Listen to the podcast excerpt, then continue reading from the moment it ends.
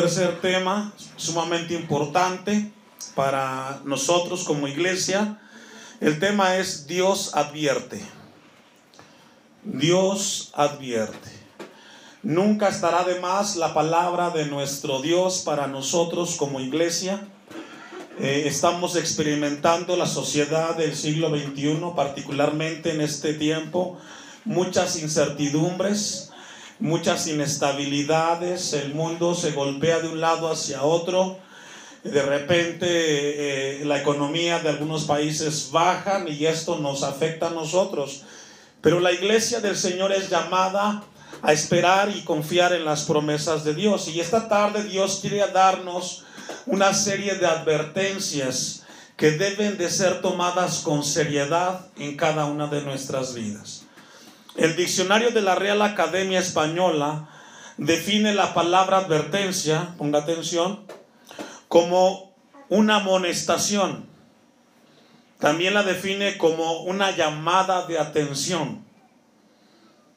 Además, como una enseñanza, fíjese, la advertencia también es una enseñanza. También la, la, la, la Real Academia define la palabra advertencia como un prevenir y un aconsejar. Entonces cuando Dios nos advierta a nosotros, nos está amonestando, nos está llamando la atención, nos está enseñando, nos está aconsejando y nos está previniendo para que su iglesia no pase por aquellas cosas que no se toman en cuenta o se menosprecian. A lo largo de la Biblia, Dios siempre ha advertido a su pueblo la advirtió a Adán, por ejemplo. Dejo un apartado ahí. Vamos a Génesis 2.16. Siempre Dios ha alertado, ha aconsejado y ha enseñado a su pueblo, pero desafortunadamente el pueblo de Dios siempre ha estado empecinado por hacer lo que él quiere y no poner atención a las cosas de Dios. Adán le advirtió y le dijo lo siguiente en Génesis 2.16. Y mandó Jehová Dios al hombre diciendo, de todo árbol del huerto podrás comer. Y luego viene la advertencia. Más del árbol de la ciencia del bien y del mal, ¿qué le dijo? No comerás. Si logra ver que Dios le advirtió a Adán, le enseñó, lo previno y le dijo, y del, y del mal no comerás porque el día que de él comieres ciertamente morirás. Dios también amonestó al pueblo o al mundo antidiluviano a través de Noé.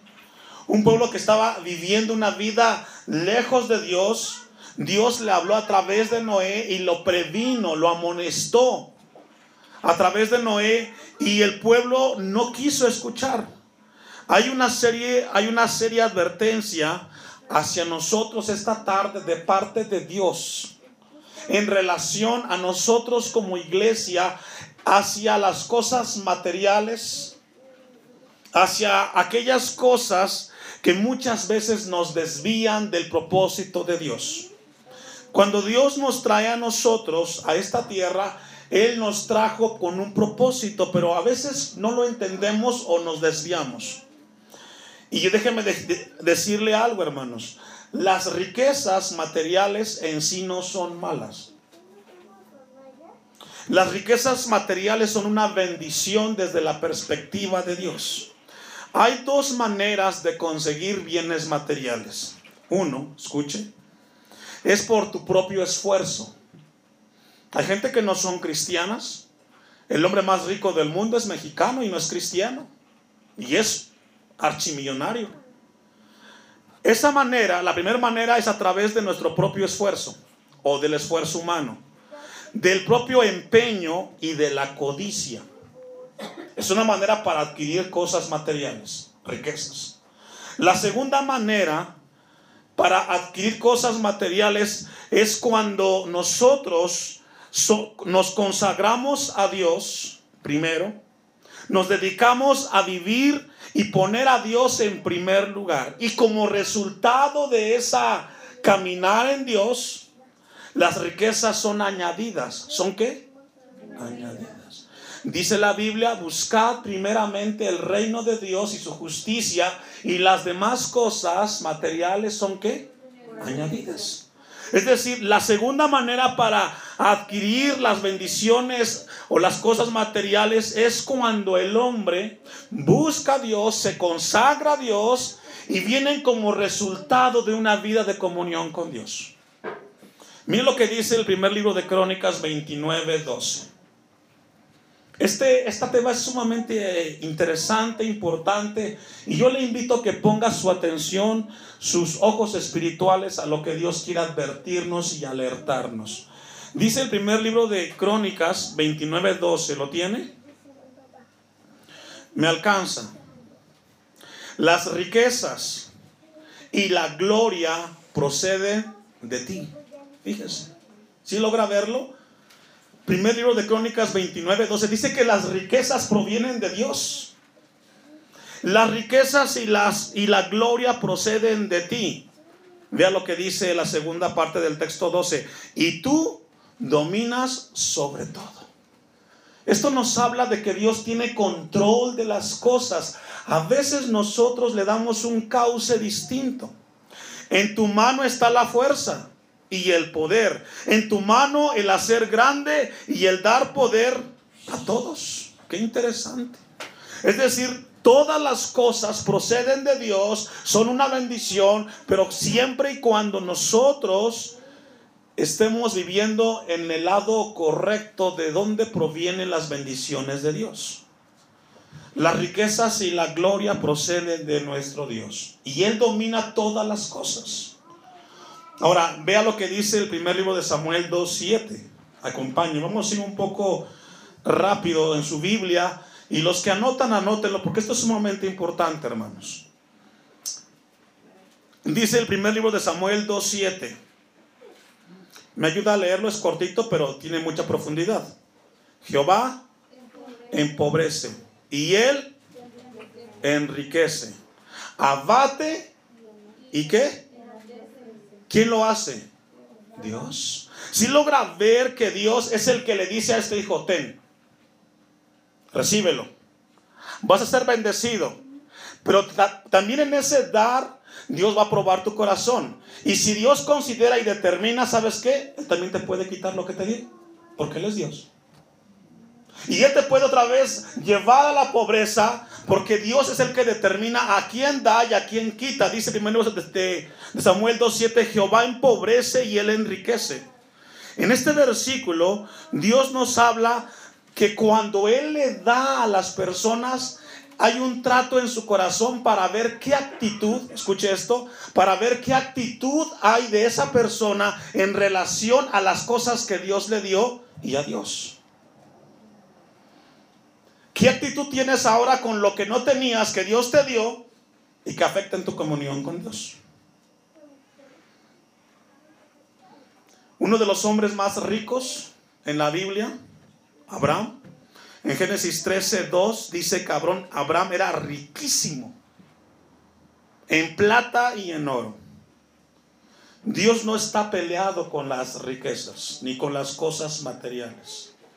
Lo que pasa es que Dios nos advierte a nosotros como iglesia y ver qué actitud tomamos nosotros. Y este año en particular, porque lo que Dios desea es que su pueblo viva caminando en sus promesas.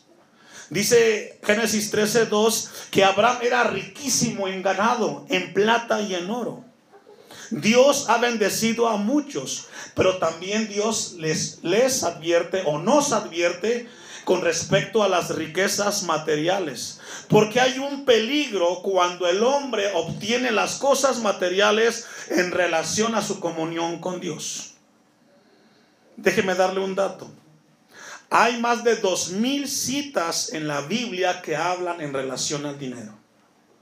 Dos mil citas.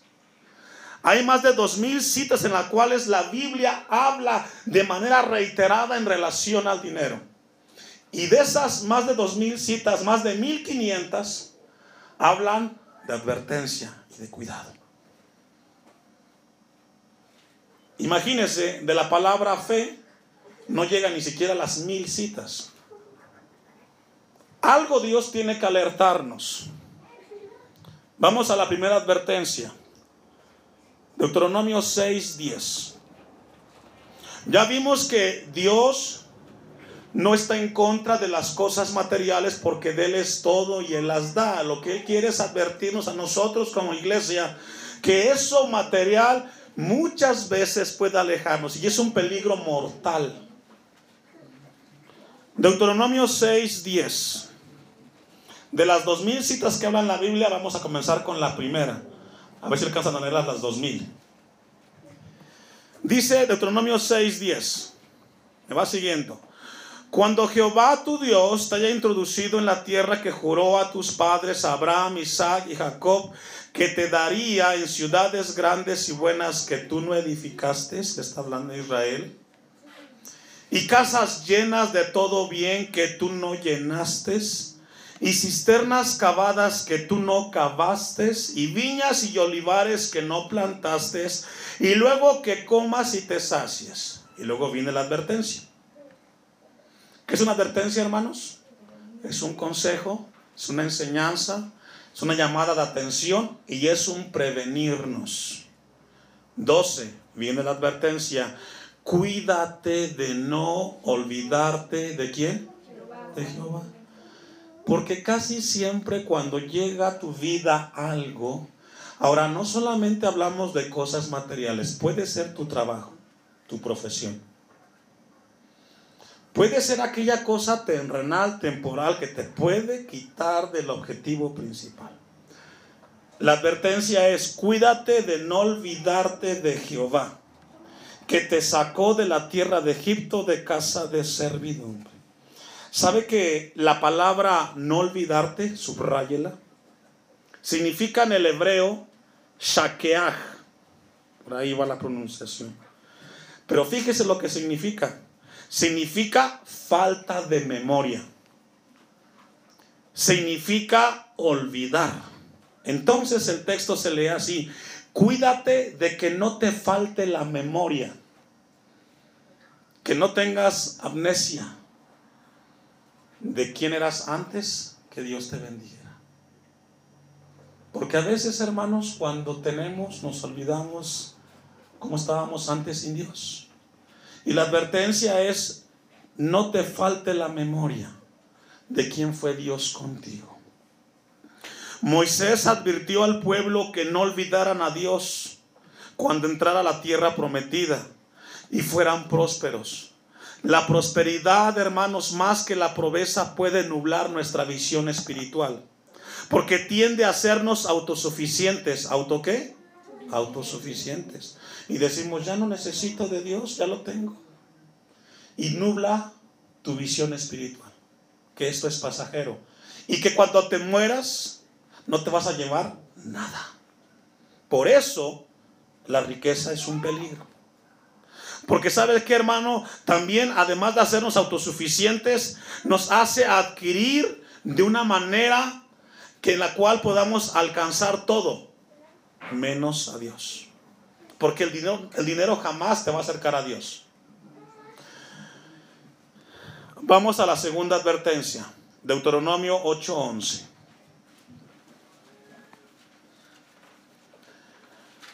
¿Se puede imaginar, hermanos, olvidarse de Dios. Usted dirá, pastor, ¿a poco hay gente que se olvida de Dios siendo cristianos? Bueno, Judas lo olvidó por 30 miserables piezas de plata. Y a veces hay gente que se olvida de Dios por un carro, por decirlo así, por un trabajo. Judas se olvidó de Jesús por 30 miserables piezas de plata. Segunda advertencia. Recuerde que es un consejo, una enseñanza y un prevenir y un llamar la atención. Cuídate, ahí está. Cuídate de no olvidarte de Jehová tu Dios. Es un consejo, es una advertencia. Para cumplir sus mandamientos, sus decretos y sus estatutos que yo te ordeno hoy. No suceda que comas y te sacies y edifiques buenas casas en que, en que habites. Y tus vacas y tus ovejas se aumenten y la plata y el oro se te multipliquen y todo lo que tuvieres se aumente. Usted dirá, pastor, pero yo ni siquiera vacas tengo. Pero apliquémoslo. Que se te aumenten los carros, que se te aumenten los billetes, que se te aumenten las casas, que se te aumenten los zapatos, La advertencia es, versículo 14, y se enorgullezca tu corazón y te olvides de Jehová tu Dios. Una advertencia que Dios quiere dejarnos muy claros. Las cosas materiales pueden llevarnos a que nuestro corazón se enorgullezca y digas, yo, mi fuerza, mi trabajo. Mire hermanos, el verbo o la palabra enorgullecer que está en el versículo 14, la palabra es rum en el hebreo y significa estar elevado, significa levantarse y encumbrarse. Pero una palabra que es muy común entre usted y entre nosotros aquí en la sociedad y el tiempo contemporáneo. ¿Qué entiende usted por la palabra presumir? ¿Hay gente presumida? Bueno, la Biblia dice, y se presuma tu corazón. Cuando una persona se enorgullece, comienza a presumir las cosas. Y ese presumir está acá en el corazón. Dice la Biblia, y se enorgullezca tu corazón. Y cuando una persona se enorgullece, tiene una consecuencia. Se olvida de Jehová Dios, que te sacó de la tierra de Egipto, de casa de servidumbre. La segunda advertencia. La tercera está en Proverbios 21.6.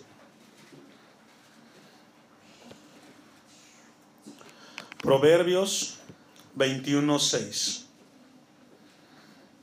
Esto es muy importante, hermanos, porque si no hay una, un atender, podemos nublarnos y podemos perder la perspectiva y objetivo de Dios. La tercera advertencia es una advertencia en contra de adquirir las cosas materiales usando una lengua mentirosa. Dice el texto, amontonar tesoros con lengua mentirosa es aliento fugaz de aquellos que buscan, ¿qué dice hermanos? Mire, ahí la palabra lengua mentirosa significa falsear para obtener algo. Usted ha visto personas que dicen, mire, yo voy a venderle esto. Y usted no sabe cuánto va a adquirir. Y tú le estás mintiendo. Dios nos advierte que cuando logremos nosotros entender esto de que Él nos advierte, ya le mencionaba yo a usted que hay dos maneras para adquirir las riquezas. Una es por tu propio esfuerzo. Y la otra es buscando a Dios y que Él te bendiga detrás de esa bendición. La Biblia dice amontonar tesoros con lengua mentirosa. ¿Sabe que en una ocasión encontrábamos a un pastor que nos hablaba de un caso en su iglesia? Y que, y que era de una persona que era parte de la congregación, el cual tenía el trabajo, por decirlo así, del mantenimiento. Entonces, esta persona cuando iba a comprar a la tlapalería, él hizo un trato con el dueño del negocio y le dice, ¿sabes qué? quiero esto y esto y esto, y el hombre le daba las notas en blanco. Y este las aumentaba. Le ponía 200 pesos más y después pues llegaba a su ganancia. Entonces luego se va la persona del templo por una razón y se pone a otra persona a que ocupe su cargo. Entonces cuando va a hacer igual al mismo negocio, a comprar material, le dice que aquí está tu factura en blanco. Dime cuánto va a ser de más y que te lo den allá. Y le dijo al hermano, no es que yo soy cristiano. ¿A poco si hay cristianos verdaderos ahí en el templo? Porque el que venía antes me decía, dámela en blanco. Yo le daba por 800 y ya le ponía 1200 y se llevaba cada rato sus centavitos. La Biblia dice y nos advierte que tengamos cuidado de amontonar tesoros con lengua mentirosa, porque viene la advertencia. Es aliento fugaz de aquellos que buscan la muerte. Es decir, una persona que de una manera irresponsable comienza a enriquecerse vendiendo algo, está buscando la muerte. Y aquí la muerte representa sequedad espiritual. ¿Qué representa, hermanos? Sequedad espiritual. Siguiente advertencia, Proverbios 23, 4. Le dije que son dos mil. ¿Cuántas van? Cuatro. ¿Y nos faltan cuántas? Ah, para que no se me duerman. Proverbios 23, 4. La siguiente advertencia. La siguiente advertencia, hermanos, va en relación a no afanarnos por las cosas materiales. Dice 23, 4 de Proverbios. No te afanes. ¿Me ayuda a leer? ¿A poco eso está en la Biblia, pastor? Pues claro. No te afanes por hacerte rico. Sé prudente y desiste. Aquí la palabra, hermanos, afanar, la palabra es hadal en el hebreo, significa abandonar esa tonta idea. Interesante, ¿verdad? El consejo y la advertencia es, no te afanes, abandona esa idea tonta de hacerte rico. Y el consejo es, sé prudente y desiste. Ahí la palabra desistir significa dejar de sudar, dejar de trabajar. Ahora, viene la advertencia y luego viene el consejo detrás de la advertencia. La advertencia es no te afanes, abandona esa idea de querer ser rico, porque hay algo mejor que lo material y es Dios. No te afanes por hacerte rico, sé prudente y desiste. Vea lo que dice el 5. ¿Has de poner tus ojos en las riquezas, siendo ningunas? Porque serán, ¿qué? Las riquezas, alas como alas de águila y volarán, ¿qué dice? Es decir, cuando tú estás empecinado por buscar las cosas materiales, no, a veces perdemos el objetivo que cuando las tenemos, se las lleva el viento.